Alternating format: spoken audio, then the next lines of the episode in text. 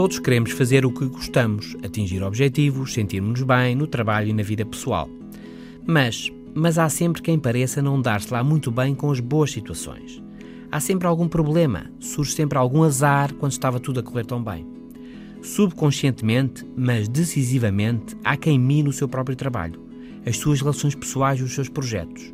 Escolhem o que os deixa pior quando um aspecto importante melhora, sentem-se algo desconfortáveis e estressados e começam a atuar para piorar as coisas. O regresso a uma situação menos boa é sentido por vezes como normal. Por exemplo, o Manel há muito que queria mudar de departamento e finalmente mudou e está todo satisfeito. Mas umas semanas depois descobre que há lá um colega que não sabe bem porquê lhe vai fazer a vida negra. Tem essa ideia, não sabe bem a razão, mas sente-se mal de novo. O João, que ao fim de anos de trabalho e de luta tem finalmente uma situação económica estável.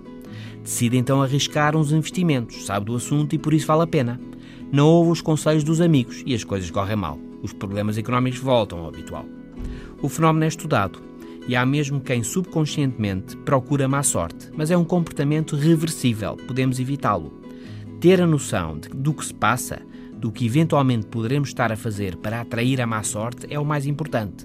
Depois é deixar chegar o melhor, respirar fundo e ir devagar, estar atento e nada fazer para prejudicar a boa situação. É deixar passar o tempo e, como todos os hábitos, ao fim de umas semanas pode passar a ser o mais natural. Estar atento, não atrair a má sorte. Bom fim de semana.